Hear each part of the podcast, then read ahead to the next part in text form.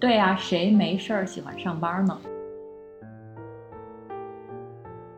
因为往往好像那个职场人找到出路的一个办法，就是说看他有没有找到真的自己感兴趣的事去做，然后找到了，而且能看到那个逐步由小变大，那往往代表了他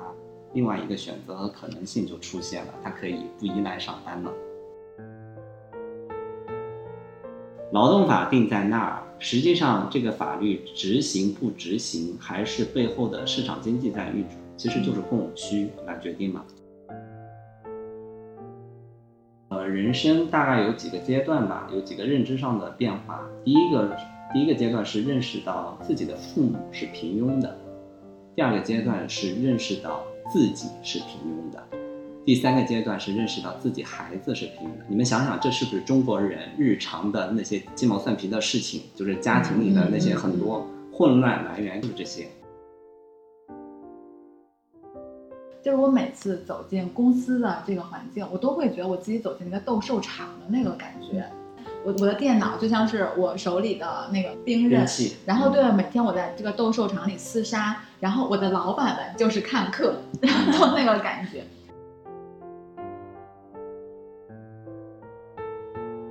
大家好，这里是即兴沉默，我是本期的主持人花开马。我是张女士，呃，今天我们的另外一位主播小光不在，他又不在对，是。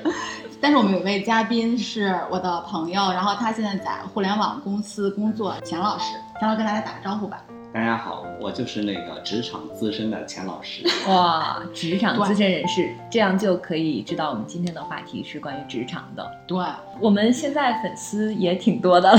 对，钱老师可能不太知道，我们上一期被小宇宙推荐了，哦，谢谢订阅我们的朋友。嗯，哦，恭喜！那我就蹭个光。我觉得也有八百多个人在听我讲话。对，我们是是单纯在小宇宙有八百多订阅用户，然后现在一直还在增长。其实，在另外喜马拉雅和荔枝等平台上，这个订阅和播放量其实是更高的。嗯，应该是上万了吧？嗯，说到这个，我倒是觉得有个问题，想问你们两啊请位，请教你们两位，好的，就是为什么在工作那么强度大的情况下，还愿意去做这件事？就工作其实已经非常让我们心累了，所以我们就需要找一些出口。嗯，然后你在平常工作中其实是有一些输入，但是没有办法输出，那可能这是一个很好的方法。啊，那应该尊称你为老师。并不是，我觉得就是录播课对于我来说还是一件挺开心的事儿，因为工作其实我觉得工作就是反人性的嘛，然后里面会有很多不情愿、抱怨、吐槽各种各样的情绪，但你这些确实就像刚才张女士说的，就是它需要一个就是一个发泄口，然后就需要你来平衡一下，就是做点自己喜欢的事。我觉得我是需要通过这些事来补充能量的，要不然我根本没有办法应付工作，我觉得太繁杂了。嗯，对呀、谁没事儿喜欢上班呢？对，真是的。如果按照你这种说法，就是应该要恭喜你，你很快就可以从上班的这个烦恼中解脱出来了，因为往往好像那个职场人找到出路的一个办法，就是说看他有没有找到真的自己感兴趣的事去做，然后找到了，而且能看到那个逐步由小变大，那往往代表了他另外一个选择和可能性就出现了，他可以不依赖上班了。嗯，我觉得就是有底气跟老板叫板了。哈哈哈。那我昨天刚叫了一次板。我们今天的话题是关于工作的，嗯因为最近其实我不知道大家有没有注意到，就是我因为我很多同事其实他们也都在互联网公司工作嘛，嗯然后像前天，然后有一个同事就给我发另外一个公司的是呃是一家做在线教育的，然后他们公司就鼓励同事们来加班，然后呢还鼓励同事们在工区来支帐篷，然后就当时看新闻会觉得很好笑，但是我觉得涉事的同事肯定心里面就很复杂。但是其实最近这段时间，就是这种风气，感觉在互联网的很多公司里面还挺，就是还挺愈演愈烈的。我不知道你们身边有没有朋友会跟你们讲过类似的事儿？我觉得不是最最近，对，是一直以来吧。或者是已经很久了。最知名的应该就是马云马老师提的，嗯，嗯，什么对，叫九九六？报的那个九九六嗯对嗯，马云说，今天中国 BAT 这些公司能够九九六，我认为是我们这些人修来的福报。对，我觉得他可能是真心这么认为的，但他的员工们可能也真心哎在心里，嗯，对可能需要哔哩哔一下。嗯，我我其实觉得就是阿里或者腾讯跟其他互联网公司，我觉得分类应该是这样，就是阿里是阿里，然后其他的小的互联网公司。对于阿里的人来说，他可能是觉得心里有一些听到这个话有一些不情愿，但是他的加班，我相信怨言应该没到那么重的程度。嗯而且他其实加班是获得了相应报酬，对，所以我觉得这里面可能就有一个问题，就是你就是付出跟回回报报是不的这中是成比间，例？对，是不是一个平衡的一个东西？对，关于九九六它的来历，我在网上看到，它最早是在二零一六年，嗯，就是有一家知名的互联网公司叫五八同城，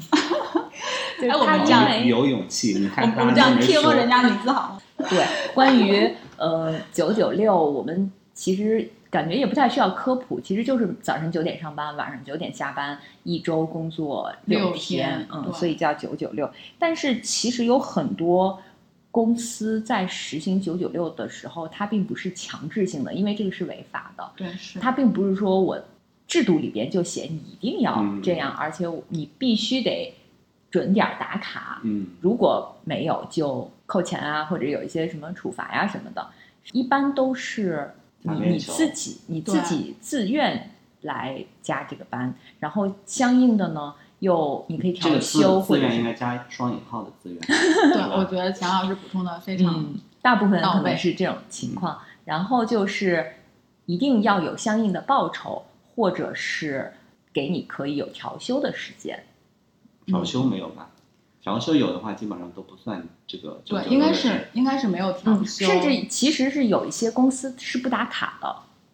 所以你没有上班的时间，也就没有准点下班的时间。嗯，就是说，呃，一方面要避开这个法律的监管，对然后呢，另方另外一方面呢，其实也挺考验管理者如何去把这个东西执行好。他处在一个对上或者对下都好像在斗智斗勇的过程中。对，其实呃，虽然曾经好像也有媒体来批评这件事情，但是互联网公司好像这是一个默认默认的一个工作时长。在二零一九年的时候呢，曾经在杭州有一家公司宣布实行九九六工作制，然后他们的老板竟然在员工大会上，或者是就某一个会议上说，嗯如果你接受不了，你就离婚。然后被就是你没有你没有办法，因为有员工说，那我找不到对象对象，或者是我跟我夫妻感情不太好，哎因为长时间在不能在一起所，以他有没有被录音，然后被仲裁？这个就是被爆爆出来了。那个嗯，老板那个字母开头字母应该是 B 啊，我知道了。哇，那强，嗯，强老师竟然懂得多。嗯我一直是对这个行业是了如指掌的。嗯然后呢，就在网上好像有一个名叫九九六 ICU 的一个项目在网上传开，就是这些程序员们好像特别，就是他们的工作时长好像一直都是这样的。所以，就像刚才强老师说了，九九六它本身是违法的，所以不管是实施者，就他总是要找到一种平衡术，对既要是我觉得这个既要让下面的人去按照这个去执行，但是呢，你又不能把它定成一个死的以及明面上的规则。对是没有公司会明确的，比如说全体员工发邮件来要求你们必须这样。但是就对于我来说，我觉得恶心的一点就是这刚才我们说的这种，我觉得这一点其实还就是不敢理直气壮，你要么你就理直气壮的要求我，你要么就不要表现的又是一种强制，反而是在这个中间摇摆的那种状态，会让你觉得就是既当又立。对 是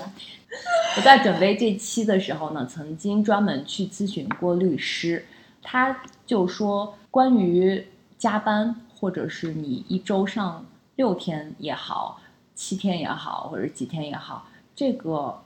他并没有明确的说是站在员工这一方的，就是律师的立场，他永远都是站在中间的。这位律师就是说，如果公司要执行有一，比如说是工作时间的调整，那么他首先需要去跟工会就征求意见。嗯工会这个时候呢，要跟员工是或者是什么员工代表来征求意见。如果工会不同意，你再直接实行，或者你干脆跳过了工会，这个其实程序违就有程序违法。对哎，但是所以所以说，呃，工会这个东西是每个公司都有的吗？然后我是的然后我们现在的工会，我怎么感觉根本不是你刚才说的这样子的工会？工没有没有工会应该工会的话，可以有那个员工代表，比如说一定数量的员工代表，你比如说工工资协商啊，嗯这种嗯类似于这种。但是感觉我们在实际就我我们实际遇到的情况，其实往往不是这个样子的，嗯是吧？嗯而且如果是要增加工作时长，就需要有相应的补偿。如果有相应的补偿，它就不算违法。这个是律师给的但。是它这里面，比如说实际擦边球的部分，就是说，呃，劳动法实际上是对你工作日加班是有总时长的对，的。劳动法是这样规定的，就第四章第三十六条，国家实行劳动者每日工作时间不超过八小时，平均每周嗯不、不能超过四十四小时。嗯，然后还有你工作日加班以及节假日加班，它的那个报补酬偿是不一样的。额度是定死的。但实际上，如果按九九六这种公司所谓的补偿，它其实只是一个安慰性质的补偿。对，它达不到那个。嗯，按如果他按照那个标准去让大家长时间的这么工作，其实它的成本是反而大了很多。哎对，那所以劳动法规定的补偿到底是一个什么倍数的补偿？是安排劳动者延长工作时间的，支付不低于工资的百分之一百五十的工资报酬；休息日安排劳动者工作又不能安排补休的，支付不低于工资百分之二百的。那就是 double。就如果说是周末你让我来的话，你法定休息日嗯周末安排的。对周末以及那个节假日，国家统一放的假那种，就是都是 double 两倍起码要两倍。不不不，这个是分开的，是工作日、休息日和嗯法定节假日。法定节假日法定节假日是百百分之三百啊，三倍对那就是两两倍，那就是工作日的时候是一点五五倍嗯然后周末的话是两倍，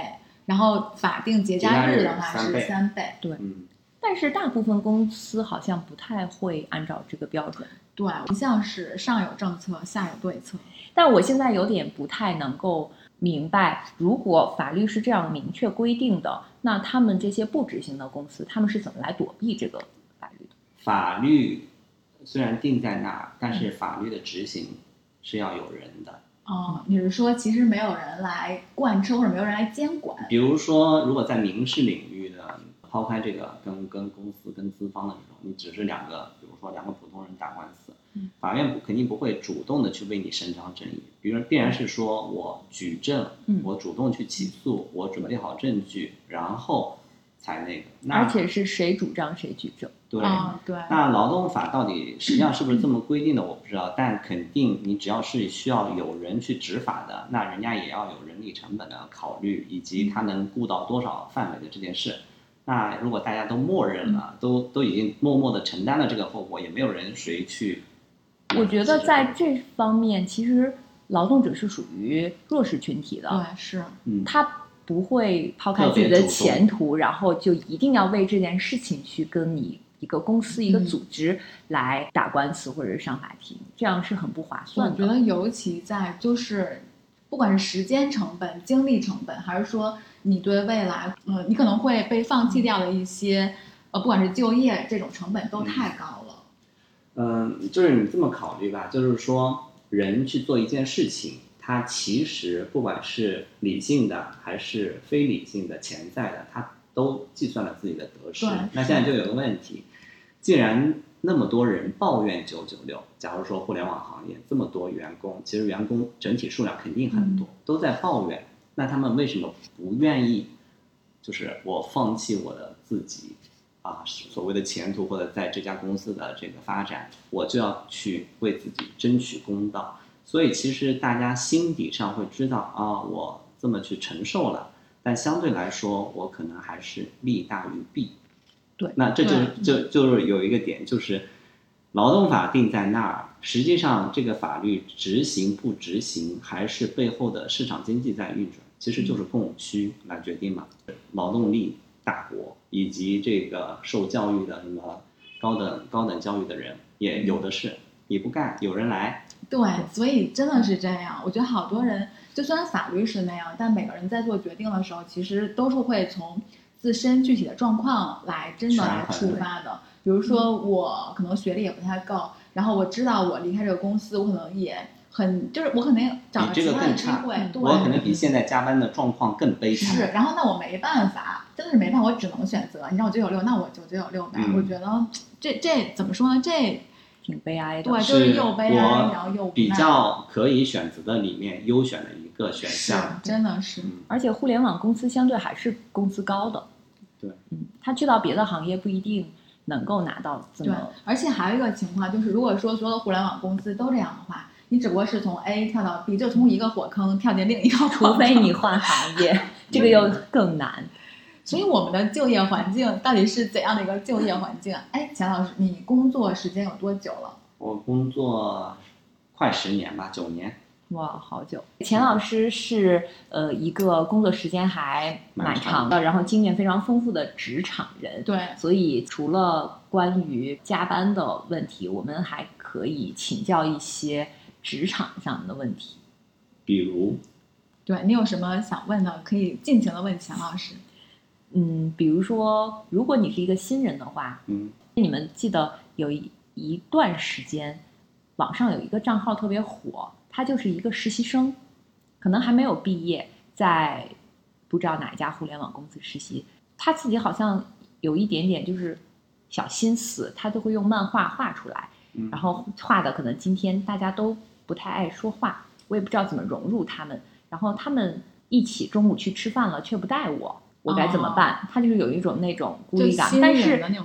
对对对对，但其实可能老人也并不是很能够体会到他这种心情，也没有人很善解人意的主动邀请他一起去吃午饭，因为你你们不觉得吗？在公司这个午饭文化还是就是还挺微妙的，就你跟谁一起吃饭，你们部门的人是否一起吃饭，你跟你部门的某一些人一起吃饭，就等等的这些，会会有一些当时考虑说，哎，要不要跟他一起，还是说我避开他，我自己去吃等等，嗯以及看到大家在那儿了，我要加入他们还是不加入他们，是有这些考虑哎，。所以钱老师，比如说你的部门来了新人，你会格外先照顾一下这个新人吗？嗯，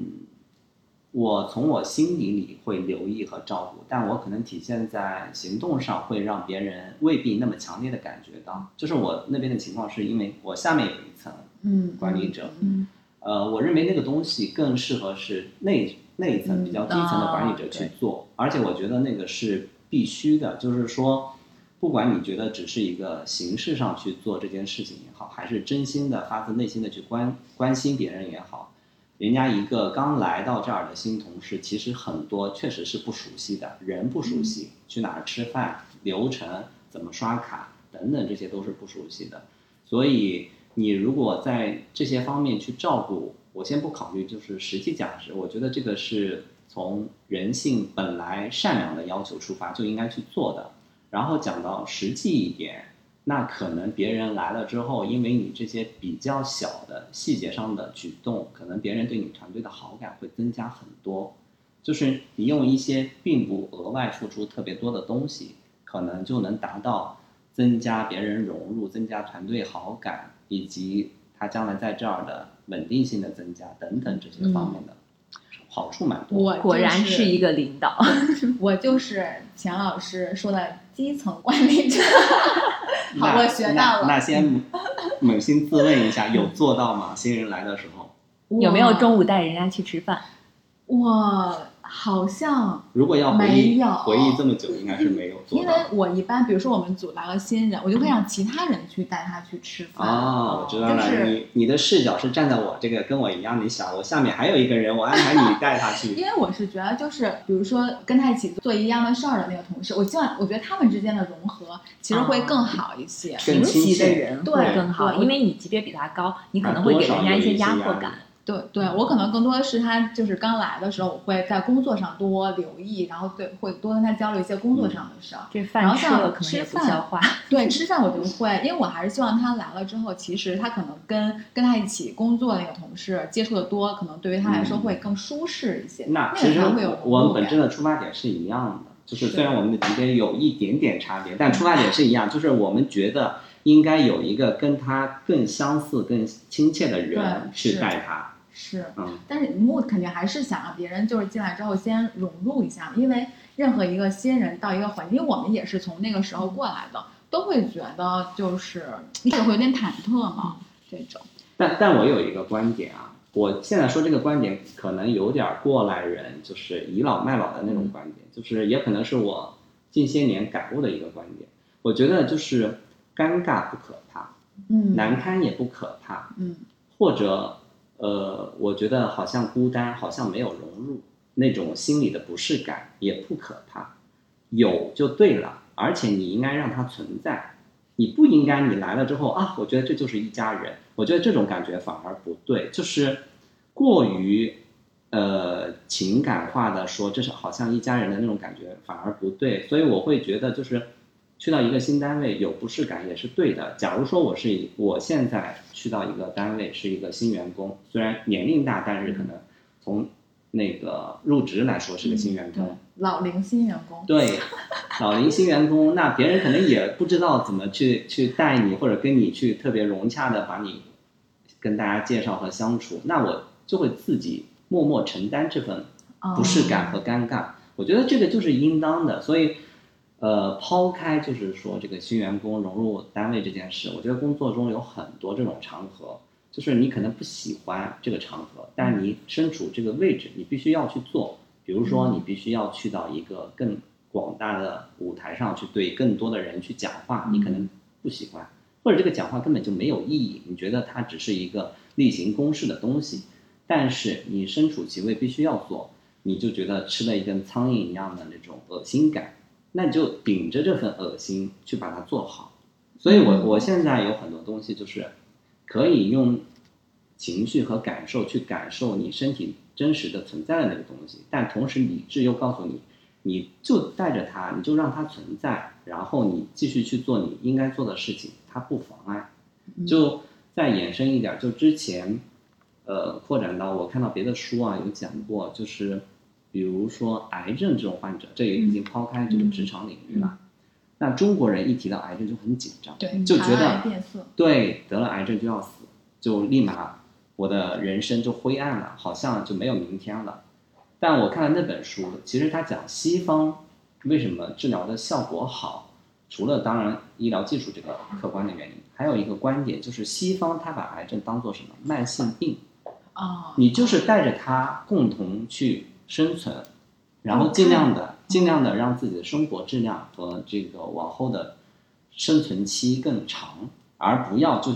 好像觉得非此即彼，有了就完蛋了，没有就是很是人生赢家。怎么看待它？就是对，所以刚才说到那个感觉的时候，我觉得在职场里面很多时候就有那种不适的感觉或尴尬的感觉，你就带着那个感觉继续做你要做的事。说就是比如说我心里觉得那个决定我不认可，但我又必须要做，那我就让自己别扭着，心心里别扭着，但我尽量的去把这个东西传达出去。嗯但如果我因为当时的情绪的波动或者别人讲的话触动了我，哭就哭了，尴尬就尴尬了，认了，就没有必要把它记在心里，我就会让它过去。可能这就是我吧，我就会觉得就是当时就是那样，那那就是那样，也没有太大关系。好，我觉得这好像也是一个就是对自己的一个接纳度的一个问题吧。嗯我现在其实也在慢慢学着，就是接受有的时候我自己可能就是那个样子了。啊、我我看到一本书里面的一句话，但是我忘了书名，他就说，呃，人生大概有几个阶段吧，有几个认知上的变化。第一个第一个阶段是认识到自己的父母是平庸的，第二个阶段是认识到自己是平庸的，第三个阶段是认识到自己孩子是平庸的。你们想想，这是不是中国人日常的那些鸡毛蒜皮的事情？就是家庭里的那些很多混乱来源，就是这些。大家不认可，父母就觉得孩子你怎么能这样？你必须要第一名啊，你必须要考一百呀。么能考倒数第一呢？然后你小的时候觉得父母肯定都是觉得嗯很厉害，超人，对，等到但是到你踏入社会的那个阶段，你会看到什么富二代、官二代，什么二代有资源的，然后人家容易找工作，甚至不需要工作，你可能心里又会有一些波动，然后可能需要一段时间啊去接纳啊，父母就是一个普通人，然后等到你到职场上，可能一段时间是有上升期的嘛，你努力付出的人一般有一个上升期，那时候意气风发，觉得我就是可以怎样，我将来一定要怎么样，我未来怎么样啊，迎娶白富美，走上人生巅峰等等啊。可是时间 就会给你教训，然后让你意识到我是个平凡的人。所以我觉得这几个阶段真的是，就是中国人很难清醒的认识到的。所以你刚才说的那个点，我觉得你其实是在接纳自己嘛，就到第二个阶段。不是说你是平庸的人，而是认可自己有一些地方不可能完美，其实是这个意思。因为我其实很早就认识到我父母是平庸的人，但是我一直没有认识到我自己是个普通人，所以我现在其实在努力的学习，我也是一个普通人。那如果你觉得你自己不是普通人，你会觉得你是一个什么样的人呢？我觉得我自己是一个很优秀、很珍贵的人。我我赞同，但是 谢谢。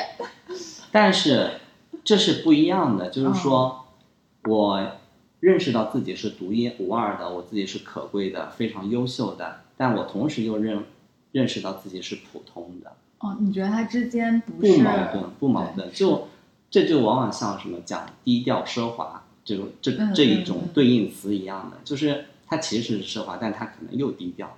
然后。说认识到自己的普通，其实是让自己接纳自己有一些不完美之处，然后认为自己的优秀和闪光点，那是让自己的特长发光和努力的方向。我觉得它不矛盾。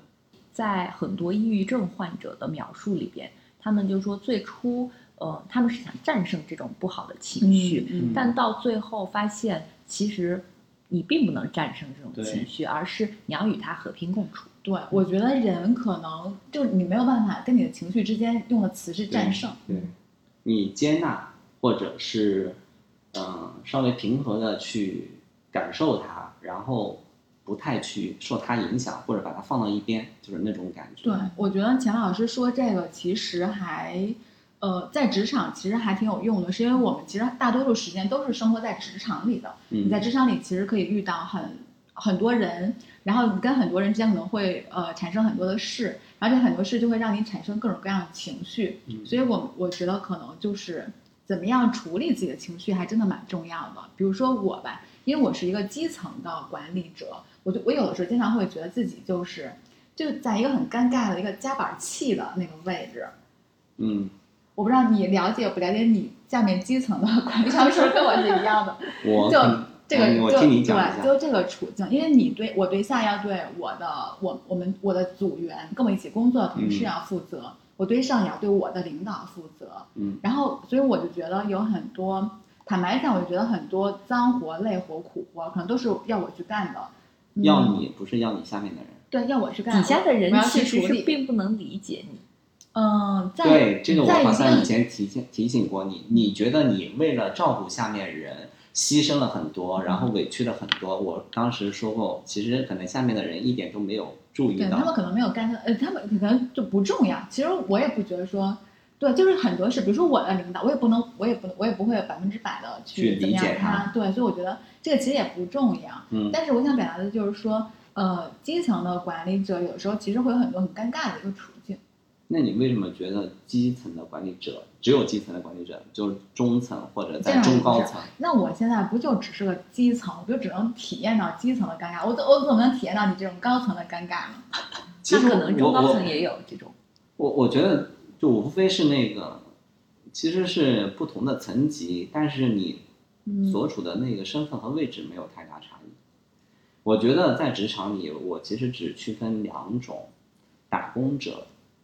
和老板。其实一个代表资方，哦一个代表出卖劳动力的，就是啊终究其根本其实还是回到那个马克思的那一套里面去。马克思对呀、嗯，我觉得那个那个就是真的是颠破不变的这个真理，就是说，我说的老板就是真正的老板，嗯嗯资方，嗯而不是说你的高管。高管跟我跟你其实这个处境都一样的差别的？比如说，你的老板在向你传达的时候，其实他可能也别扭着。上面老板讲了一个东西，他未必认可，嗯但是呢，他又强迫他去做。他在跟你讲的时候呢，他可能有一些强迫性，嗯但是呢，他内心也也别扭着。我我可能是能够，就是有的时候站在这个角度，互相换位想一想的时候，我会觉得，哎呀，都不容易。这确实，我觉得职场确实都不容易。嗯，如果就是有的时候，我甚至会想，就是说，刚才我觉得职场里面就这两个角色啊，普通打工者或者或者高管吧，啊，跟老板，他是他是两个对立面的。有的时候就在想，那你是不是你成为了老板，你就不会这样呢？是不是你成为了老板，你就是想咋样就咋样，就很，哎我们以？前经常会说一句话，就是你最后活成了你很讨厌的那个人，对就是这种感觉？嗯 所以其实自己做老板的时候，未必比现在的老板高明到哪儿，有的时候会是这样。而且所以这又是那个承认你自己普通。对，像你刚才讲的时候，你说当你成为老，我觉得如果说我们把职场分成老板跟打工者，嗯，那其实打工者，我们都是打工者，我们可能还有一些共通的想法啊，嗯有一些朋友什么的。但我觉得对于老板来说，他这么讲的话，他还挺孤单的。他就是高处不胜寒。对，嗯，活该了吧所以所以老老板往往是跟其他公司的老板或者行业里其他的，他们可能会能交流在一起，或者有朋友的感觉。你跟你的同事一起吐槽老板的时候，说不定老板之间也在吐槽别人，老板一起说现在的那投资，方怎么怎么地。或者说现在的员工怎么这么多事，对，那就太不好管了。嗯，行，那咱们就先不说老板这一趴吧，因为大家很少有人能当上老。板，成为老板。哎，我其实比较好奇一个问题，就是比如说对于我来说，我其实一直有一个呃算是梦想吧，其实我是想当自由职业的，就我不想上班，我就不想把自己。我前一阵儿跟朋友聊天，我还我还会觉得说，就是我每次走进公司的这个环境，我都会觉得我自己走进一个斗兽场的那个感觉。我我的电脑就像是我手里的那个兵刃。然后对，每天我在这个斗兽场里厮杀，然后我的老板们就是看客，都那个感觉。所以我不知道你们会不会有这样的东西，就是你们会一直想上班吗？钱老师的职业是感觉还挺容易成为自由职业的，对吧？钱老师是设计对，对感觉非常适合自由职业。为什么你没有做自由职业？其实也不太适合吧。嗯，第一个是我虽然是管的设计，但可能和具体你想象的那个做具体的设计还是有一些不一样。是视视觉设计，更多的是偏 UI 交互那方面方面的。所以那个可能市场上更多的需要是直接的那种视觉设计师。嗯当然，即便是视觉设计师，你看我们这儿也有这么多人，那他们为什么还愿意在这儿安安心心的打工去工作呢？可能也中间不乏有一些试图试图要创业的，确实有。嗯但是创业真的很难，就是创业其实比比这个有一份稳定的工作相对是更难的，所以这才是为什么大多数人都是打工者，只有少部分人是老板。我当然，但是自由职业者，我我是觉得他有一点介于两者之间，他肯定是自己的老板，但是呢，他又要自己付出工作。嗯，嗯，对。就大多数人选择其实还都是算是捷径吧，比如大多数人都结婚，嗯你可能就避免了很多问题；大多数人都在公司上班，你可能有了一份安全感，然后也避免了很多问题。所以觉得上班的人他。呃，一方面可能是能力所限，但也不排除有一些能力其实是比较强的人，但可能更多的方面，他是寻求一个跟大家比较相似的路，来让自己获得安心，嗯，就是，没有太大的那个风险。是，所以你如果想要做自己的自由职业者的话，你会有担心，比如说你自己做了什么之后，啊、收入啊不稳定等等这些忧虑吗？我肯定会有这方面忧虑，比如说会影响我的收入啊什么的。还有一个，我觉得自由职业对于人的自制力，我觉得人在自由职业可能你要经常对抗你焦虑，嗯。因为你每天来上班的话，不管是你工作的好不好，划不划水，你到今月是有天对啊今天的收入是是啊，到手就是你，到月是有工资的，但自由职业不是，一个是你真的要足够自有自制力，还有嗯。就是，我觉得中国人普遍没有什么安全感，嗯，所以你还要经常根据对这种不安的情绪、这种焦虑去做对抗。本身它的保障没有那么完善，所以就很害怕有今天没明天这种。对我之前有一个朋友，他是做自由职业，然后他去、呃，他去银行办信用卡的时候都不好办，啊，就没办法办，因为他没有公司。明白。这是我当时他说对对他最大冲击最大的一个事儿。因为因为信用卡它要考虑你这个承对嗯承受的这个信用的能力啊等等，所以它相对稳稳稳定工作者会觉得靠谱一些。但是还有一部分自由职业，它虽然自由，但是它可能有一个类似于自己的小公司或者工作室这样子的东西，嗯就等于是自己当老板。对，这种就是步入正轨了。嗯，但其实不管怎么样，你需要考虑的事情，并没有比你上班的时候要考虑的少。那嗯，可能可能更多，对，可能更多，因为刚才说到那个自制力这件事啊，你嗯刚才有这个安全感的问题，先不说安全感，就说到自制力。就我自己以前啊，因为我我我一路从学习等各方面上来，我就觉得我的自制力很强，自包括自学能力等等，我就觉得很强。但其实我在比如说放假或者前面时间疫情那段期间，相对比较自由的状况下，我去仔细体会过自己的自制力，其实我觉得会比较差，就是大多数人，这也是说到人平凡的一点，就是嗯可能需要东西推着你，强制你，你才能往前走，或者不那么落后。如果完全给你自由，很多人可能会更加的停滞不前，甚至堕落。所以我其实先不考虑说自己有没有那个能力去做到自己做事情，但往往我想到这儿的时候，我就有一点点担忧，就是万一自己去做什么事的时候，其实自己的自制力都不过关，就是拖延啊，然后该该干嘛的说啊，我先休息一会儿啊，等等这种事情发生。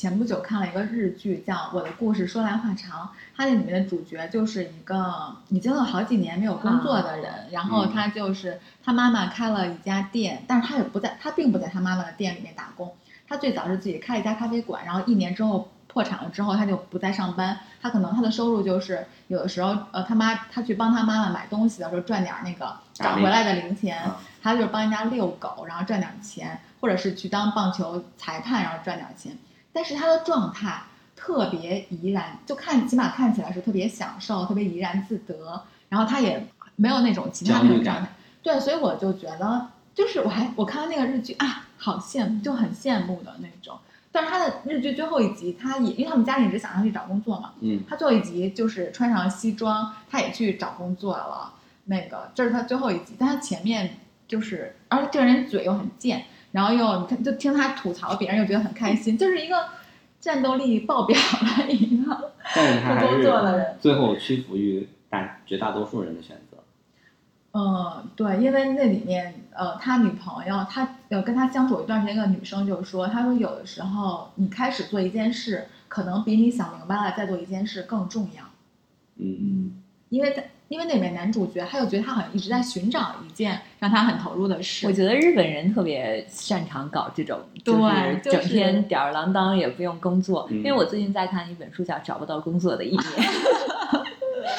也是日因为？对是吉田修一的作品，因为我没有看完，我印象最深的就是开头，就是说这个有一个男人，他横穿马路，就是嗯过了这个人行横道，然后迅速的以什么。就是有点像百米冲刺的那个速度，就是一群人冲进了一个小钢珠店，然后就开始抢着一个什么新机器，结果他就跟一个女生抢，没抢过人家，非常垂头丧气。就他可能毕业之后，日本是有泡沫经济时代的嘛，嗯他正好赶在了那个最后，所以嗯他就找不到工作。然后他这一年，可能一开始他就每天去那个小钢珠店打小钢珠，无所事事。对，因为我没有看完，所以还不知道后边是怎么样。我发现好像日本人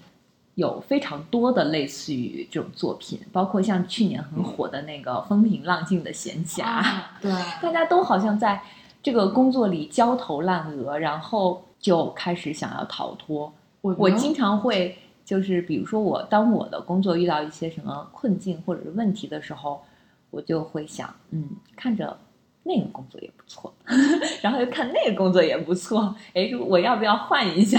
所以这样子跨但其实行业吗？是不一样的，对对对，不不一样。行业。然但是我曾经尝试过换过不一样的行业，你就会发现其实每一行都差不多。对，嗯都有自己的问题。就是围城里，你觉得那个好像更好，其实其实它的你一个新人进去，你一开始的摸索成本，然后成长，其实那个差不了太多。嗯哎，你刚才说到，我觉得确实，就日本人，他其实可能是我们一个样本。就他，因为他之前经济不好之后，很多人确实主观找不到工作，或者被被动不不想找工作，然后所以很多人逃避。嗯但他后来又有一个日剧讲，逃避虽然可耻，但但有用，就他把整个链条的每一环都给你其。实不光日本人，你们记得几年前有一本特别火的书叫《我是个年轻人，我心情不太好》是那个 那个北欧的呃哪北欧的一个作家写，个对对对，他就是一个个二十五岁的年轻人，也不工作，每天就玩那个打地鼠，然后但是他也会有一些他自己自就是这种自娱自乐的这种乐趣。我觉得那个可能可能跟就是那个国家经济发展到一定的状况有关系。是就是这种发达国家，虽然说到这个发达国家很羡慕，但其实发达国家它那个叫阶层固化还是蛮严重的。对所以你如果真的只是一个底层人民，你其实没有太多上升的路径的，是，所以就躺平。其实他们很多就是躺平。就努力没有用了，对就躺中平。中国过去这几十年，起码就是有各种机会出现嘛，时代变化啊，什么政策变化什么的。然后到我们现在还没到完全的那种，像他们那种，对我们以前不是说，嗯、如果是一个日本人，知道他的年龄，你就知道他大概的收入。但是中国就不会，因为中国什么富二代有这么多，然后这种很年轻的人创业一夜暴富的，还有各种什么拆迁对，然后也有那种一夜之间落到低谷的，那年龄大了也许不一定有钱，就没有办法像他们，但是他们就因为是太固化了，所以就是说，他们那个社会就有他们的好处。假如说我就是不不想那么奋斗，那可能去日本真的别人也不会觉得，就我就不工作，或者我就做一份简单的零工，嗯去那个便利店打个零工，然后大家可能也觉得正常。即便是一个二十出头的年轻人，你选择这个工作和选择其他工作，可能差别也不让不是太大。但是在中国，大家还是会想能不能找到一个高薪的工作，什么朝阳产业，什么现在赚钱的行业是什么？就是大家还是会觉得其中有一些未来会让你发生变化的这个机会就大，家还有个期待。对，有个期待，就是没有完全，是你自己期待，还有就是你的父母并不承认你是一个平庸的人，对对对对，是，哎，所以我就在想，就是我们现在这个状况，呃，一方面是像刚才钱老师说的，我们对未来还有期待，但是其实我，比如说我们身边很多人，其实对他的工作又很厌倦，嗯。就是，所以我们现在一个是大家可能也意识到这个事儿，所以你才厌倦嘛，嗯。或者你或者是你意识到工作的本质，或者是怎样，所以我们现在嗯，算是一种文明的进步嘛。比如说像咱们父母那代人，他们可能在工厂里面就参与当螺丝钉，对就一辈子了，然后但是像我们确实机会很多，然想后的也很多，对，想的也很多，然后你满意跟不满意的其实都很多，就是我感觉真的是一个像一个炒锅里面炒栗子的那个那个状态似的。我觉得起码从这个能想很多，或者能去寻求自己更好的未来这个角度来说，我觉得肯定是社会的进步。嗯就是把你放在一个地方，真的让你一辈子干一件事情，我觉得那个确实是对人才的不太尊重的一件事情。然后，起码现代社会给了你很多选择的余地。虽然我们现在也逐渐的开始说有难度去突破一些天花板也好，或者突破自己的阶层也好，有一些难度，但还是会有一些机会。你比如说，蚂蚁金服不是要上市了吗？之前讲的那个今日头条，不是那个谁还不到三十岁就就去啊，二十六岁不就实现退休了啊？对，退休了，因为这个其实也是我们这个时代的事情，虽然它比例是比较小，但总会有这些故事在身边。就是你是知道大家整个社会还是觉得嗯，我们可以去拼一拼，去抱一些希望，或者去改变一下自己。但是坦白说，我觉得就是因为有，因为任何故事其实都是不能复制的，嗯就是因为有这些有这么零散的几个不能复制的故事，才给很多人造成了一种假象，就以为啊，我是不是也可以？其实你不可以。所以要回到那个点上，就是既要承认自己的普通，但是又不要放弃希望。这这句非常适合做本期节目的结尾。那我们这期，那我们今天就到这里，感谢我们的嘉宾对陈老，师，谢谢钱老师，谢谢好，再见，拜拜，拜拜。拜拜。